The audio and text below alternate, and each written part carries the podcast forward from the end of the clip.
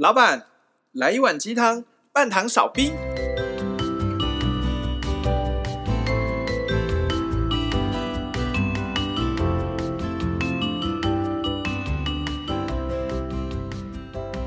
Hello，大家好，我是小师弟，还有我是大师兄，我们是喂喂鸡汤。哎，我跟你讲，默契这种东西就是这样。大家好，就没有小师妹啊？我觉得有小师妹在，我们默契会比较好。比较好，中间要卡着一个小师妹才可以。对啊，对啊，今天还是一样没有小师妹哈，因为我们一次都录两集。对，没错。所以有一集没有小师妹，就两集没有小师妹。小师妹又还没下班，小师妹还在还在努力的拼经济，而我们两个，她还在恐惧，她还在她还在恐惧，不敢换工作，不敢放过自己。哎，不过我们才讲恐惧这件事情。前两天公司就给他升职加薪了，啊是啊，而且还不是他去公司提，是公司给他加薪，公司主动的，主公司主动的样子，然后幅度幅度高嘛？就我看来，我觉得还不错，有感，有感啊。那那他他的意下如何？意下湿了嘛？没有意下。我跟你讲，你现在他人在这里，你就在现场，我绝不敢开这种玩笑。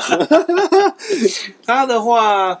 应该算有吧，但是他也会还是会去担心说会不会随着升职，他的那个负担会加重啊什么？就像小师妹之前不是讲嘛，他自己我要怎么说？他自己工作，他也不是说多喜欢这个东西，他在做这个，他也不是，他只是也不知道该做什么其他的，然后他就先来工作好了的那种感觉。对于自己的人生很迷惘，不知道做什么，但是。现在眼前有一件事情可以做，那就就将就着做吧。就先去做这样。我觉得其实我们遇到蛮多人不知道自己的人生要做什么。就像大师兄是命理师，你可能有些时候看到有一些客人他跟你聊，请你帮他论命的时候，好像有些时候他也会不知道自己想要什么啊，或者干嘛的。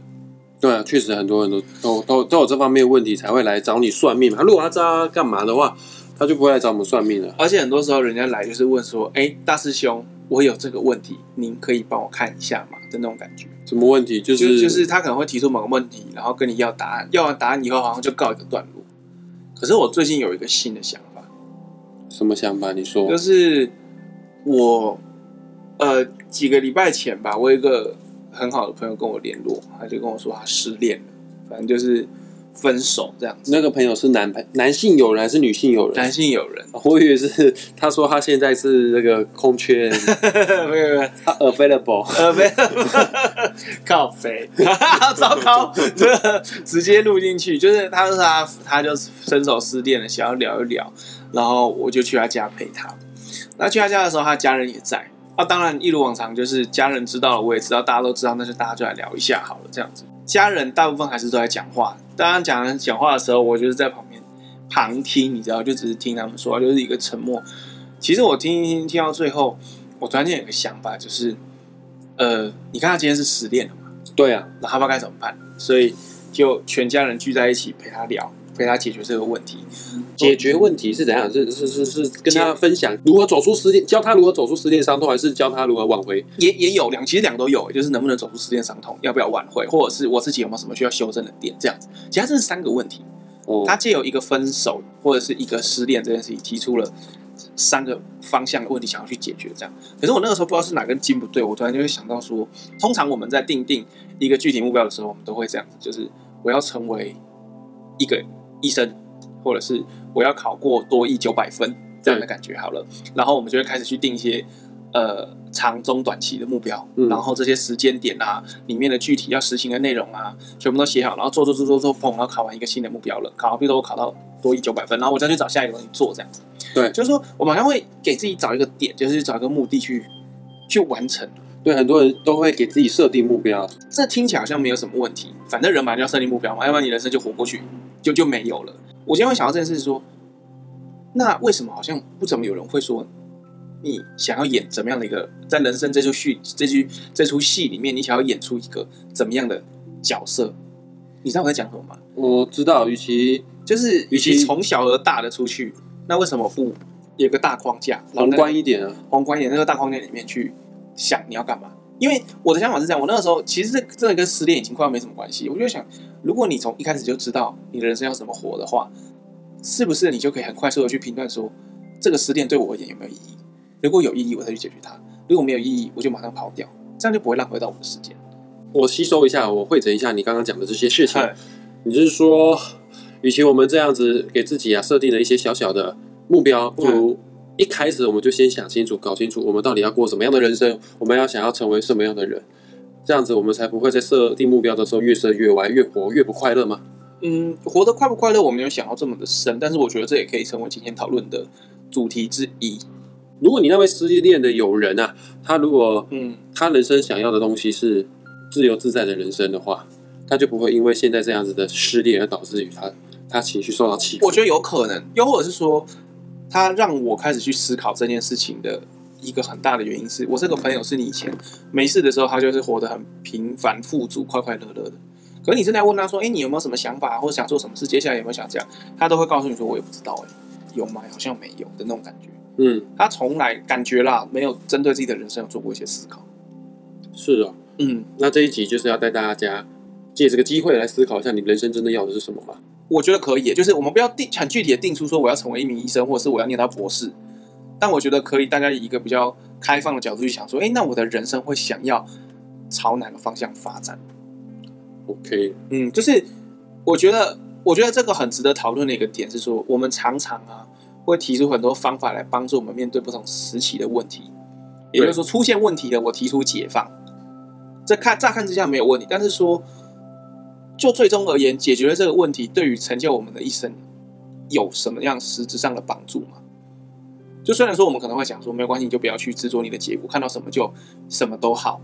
可是如果说你你有设定出一个一个目标，我要成为这样子的人，我要成为那样子的人，我要演出这样子的一出。戏的时候，是不是我们获得更多的时间去集中精神在那些可能真的对我们来说有举足轻重地位的问题上？嗯，就是我们不会把时间浪费在一些我们不是不是我们真的想要的，也可以这么说。因为很多时候你说不是我们真的想要，终其一生你也不知道你是不是真的想要这件事情。对呀、啊，因为我们从小不就是很被动的接受一些灌输，就像我们不知道前几集可能之前有提过也不一定，但我不太记得，就是你就是从小念书。然后念书完，告诉你，你毕业之后就是工作，工作一阵子有一点钱的时候就结婚生小孩，有下一代，然后周而不死复始的又再重新做这样的事情。等到你可能呃年纪到了退休，然后生个病挂掉这样子。嗯，它这是一个人生的周期。但是其实我觉得，你如果从里面一开始你就设定一个，哎，我想要走的目标的时候，哦，我想要活出怎么样的角色的时候，其实即使是走这条路，可能他都会有一个不同的提升方式。嗯，就比如说好了，大师兄。我如果现在问你，想要活出怎么样的人生？你的人生角色而言，你把自己定义成怎么样的一个存在？你有办法说出来？我这个问题很巨大呢，对不对？呃，我就讲了，我们没有要获得很具体的答案，但是有一个框架出来就好。不不不，你突然丢这个问题给我，我有点接招不了。不不，你先跟我讲，你的答案是什么？你你想要想要怎么样的人生？你想活成什么样子的人？那一天，其实那天我朋友他们就在就是，我会想到这个契机是。我的朋友的哥哥就问他说：“哎，那你之后你可以去想说，你要怎么改变你自己？你在一段感情要要要要能够维持下去，你们必须要有共识，你要更强，才会两个一起办法走下去。你设定一个一年目标、三年目标、五年目标都好，就这几句话，一三五好。那你设定了这个目标，做了某些事情，但这些事情它能够带给你什么样的改变？它会有它它真的能够代表你所想要活的那个你自己吗？不见得啊。嗯，我就开始从这边开始想，你其实。”你看哦，这个问题很大，我也知道。你问我，我也讲不出一个怎么样的答案，你知道吗？嗯，我也讲不出一个很很明确的答案。应该这样说好了，呃，我的家族是属于比较传统的家族，就是像我刚刚所提到的，上学的时候上学，上班的时候上班，该结婚就结婚生小孩。然后像可能家里老人家们，我外婆已经退休，她就是真的，你讲实在话，虽然这样讲真的有点难听，我真的没有看到她在老年生活有任何的规划，她就是一天过一天过。她最开心的时候就是大家逢年过节聚在一起的时候。是啊，对，就是他的人生的，他没有人生目标，所以他人生的重心就放在家人上，然后就一直问你什么时候要结婚嘛，什么时候结婚，什么时候回来我干什么的。虽然这扯得远，但就是我会觉得说，如果今天我的外婆打从年轻就知道她会有一个人生的框架的时候，她是不是在老年的时候，她仍然有一些事情可以做？对，她如果提早有去思考，我真的想要做的是什么，有一些人生规划的话，她她不会那么无聊。我这样讲了，讲比较抽象一点，她想要活出一个非常有元气的形象，元气老奶奶的形象。哦，你你这个这个，你刚刚讲元气这两个字，它其实，你虽然说讲两个字简短有力，但是其实概念概念有点模糊，有点很大方向。嗯、你这样讲，好像你要设定的一个目标，必须得要带一点弹性在。是不是？我觉得需要带点弹性在，就是你你当然我如果说我的人生目标就是成为一名医生，那这样子其实好像认真一点，二十五岁就达成了。对呢，嗯，所以我会觉得局限性的，即便你就是因为你设定的目标超大，所以它就会显得非常的需要一些模糊地带在里面。啊。嗯，OK，就比如说，好，我外婆她可能设定她活出很元气的形象，那有没有可能她可以借由失恋而体验体认到说啊，原来失恋对我造成了这些心情的不好，跟我所平常想要表达那种很精神奕奕、神采奕奕、很正面的形象有差这么大的差距，她从这个面向获得了失恋的经验，嗯。对，而一般人可能是啊，我失恋了，原来我哪里不够好，我要朝这边走，或者是我失恋了，原来我不是他喜欢的样子，怎么样？就是同样一件事情，你如果说早就知道你想要获得什么样的养分的时候，他可以给你的东西是你可以自己萃取的。对，嗯，但如果说今天我一开始没有想说我要什么的时候，就是一个事情发生在我面前，砰，然后我可能得到某一个答某一个结论，就是哦，我可能不够好，但其实它跟你要达成的人生目标根本就没有关系。对，而且你可能会因为这个突如其来的意外，比方说像是失恋而让你走歪了，让你。让你自我怀疑了，我觉得可能会这样，而且人到最后他不再相信自己，他就会相信别人说，那就别人说，那你要不要这样？那就是那样。然后人家就说，哎、欸，我觉得你可以再那样，那你就会走出一条，呃，也不能讲很奇怪，但就是可能没有经过你自身所允许的人生道路。那我们就趁这个机会来去思考一下，到底什么东西是你想要的？你想成为什么样的形状？成为什么样的人？我觉得可以这样去想，因为像我刚刚提到，好，我刚刚讲我外婆的故事嘛，那回过来就是我外婆代表我的家族，因为现在所有子孙都她生出来的。我的家族包含年轻人们哦，也都是这个样子，就是他们，就是我的可能哥哥姐姐们，他们都会可能念书的时候成绩不错，然后毕业，现在有一个好的工作，有些人已经结婚了，有生小孩了，目前到现在为止嘛。对对。那我自己从小不是一个成绩好的人，然后也是一直很听话，就是人家说去私立学校，我就去私立学校。我从国中就开始住校。哦。超没温暖的，超级没呃压力超，而且那个时候是可以打人的，就是老师可以体罚学生。是啊，嗯，就是拿那个那个木头椅子那个板子啪啪打学生，可以体罚什么的。然后我一直到可能国中要考，你那时候是考什么联考吗？我那个年代叫联叫联考，考，对不对？好，我那个年代已经叫基测，基本学历测验。基测是三级，就是反正就是基本学历测验，就差不多联考的概念。差不多联考概念。大家在考完的时候，我记得我还问我同学说，我不知道念什么。我同学说，哎，电机电子很有很有发展力，以后高薪工程师，哎，你去念好了。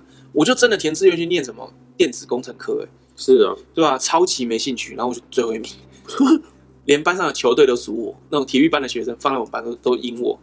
啊，你你莫名其妙，体育班通常不太念书的，他们不念书，但是有些人还是会，就是可能国英数特别厉害一点，嗯，拉了一点平均。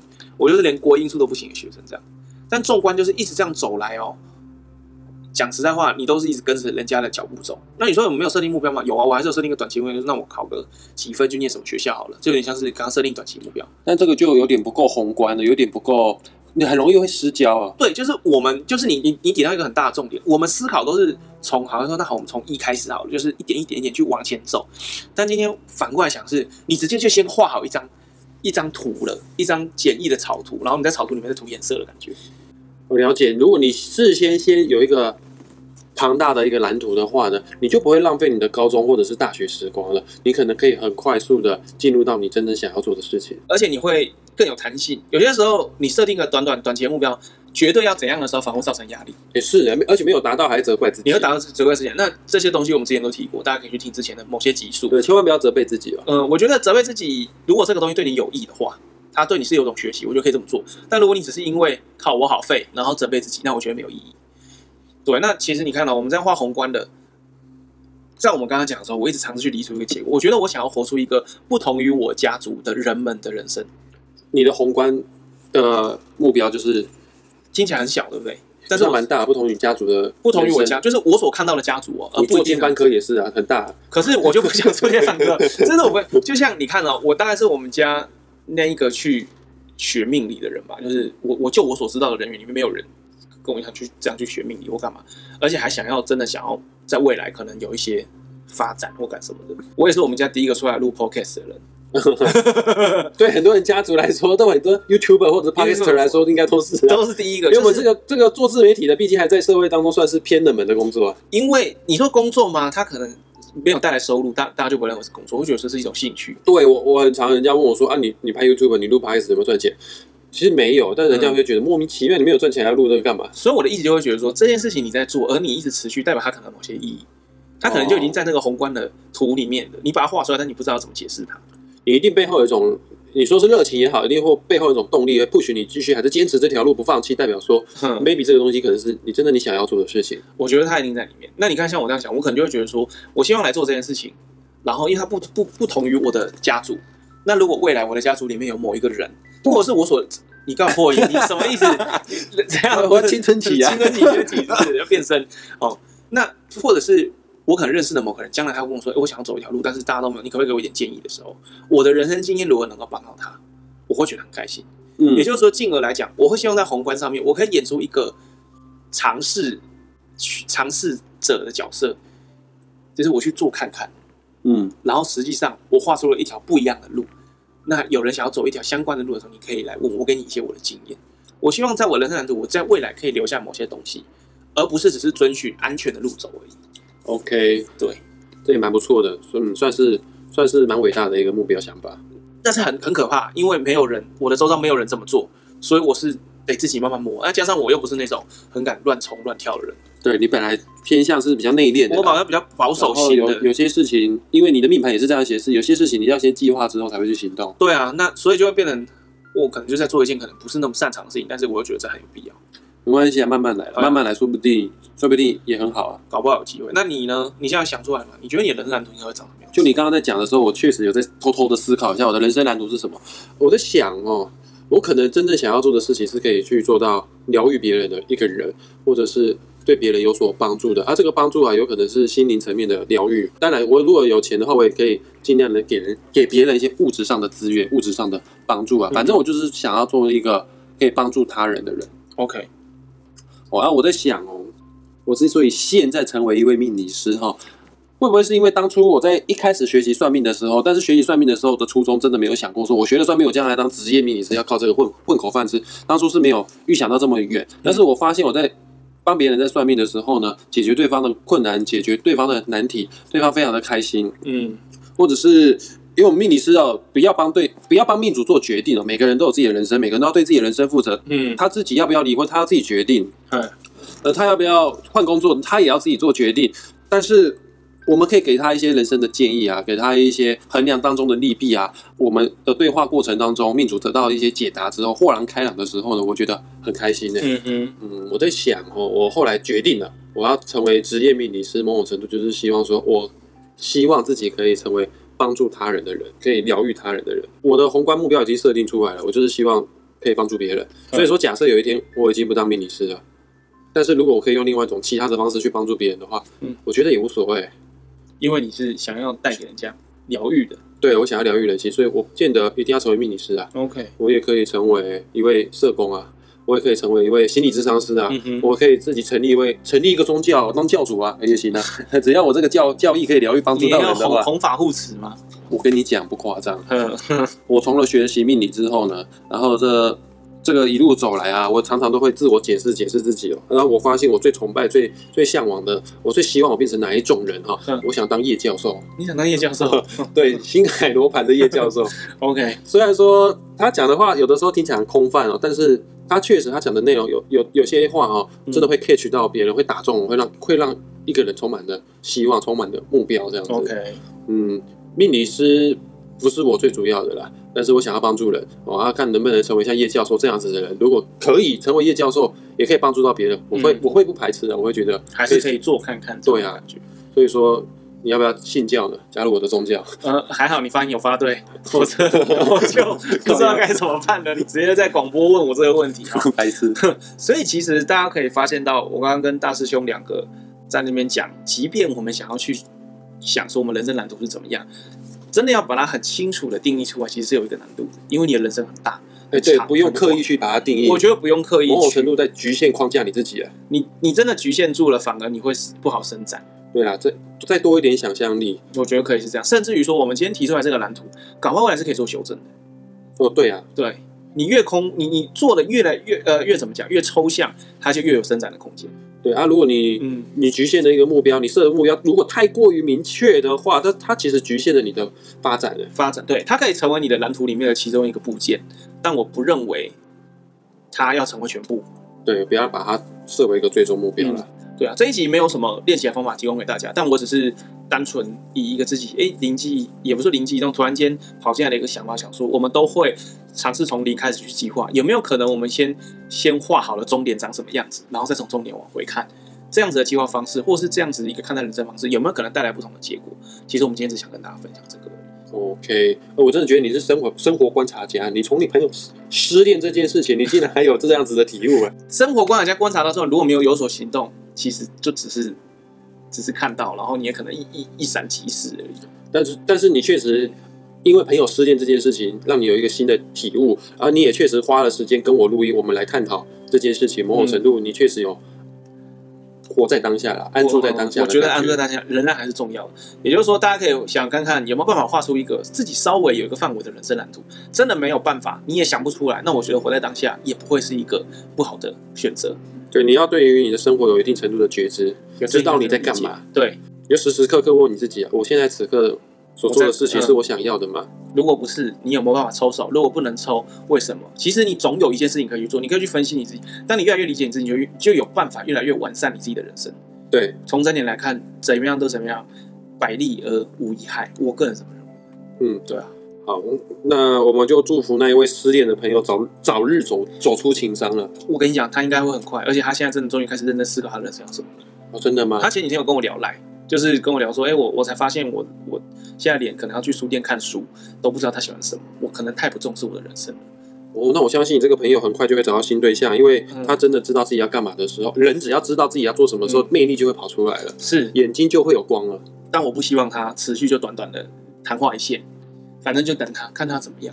嗯，我要问期待他的发展，好不好？好，希望大家呢也都可以在自己人生上面找到这个部分，人生的蓝图，我们一起想看看，还有什么想法都欢迎大家留言跟我们说，好不好？有什么问题，我们下次见喽，拜。拜，拜。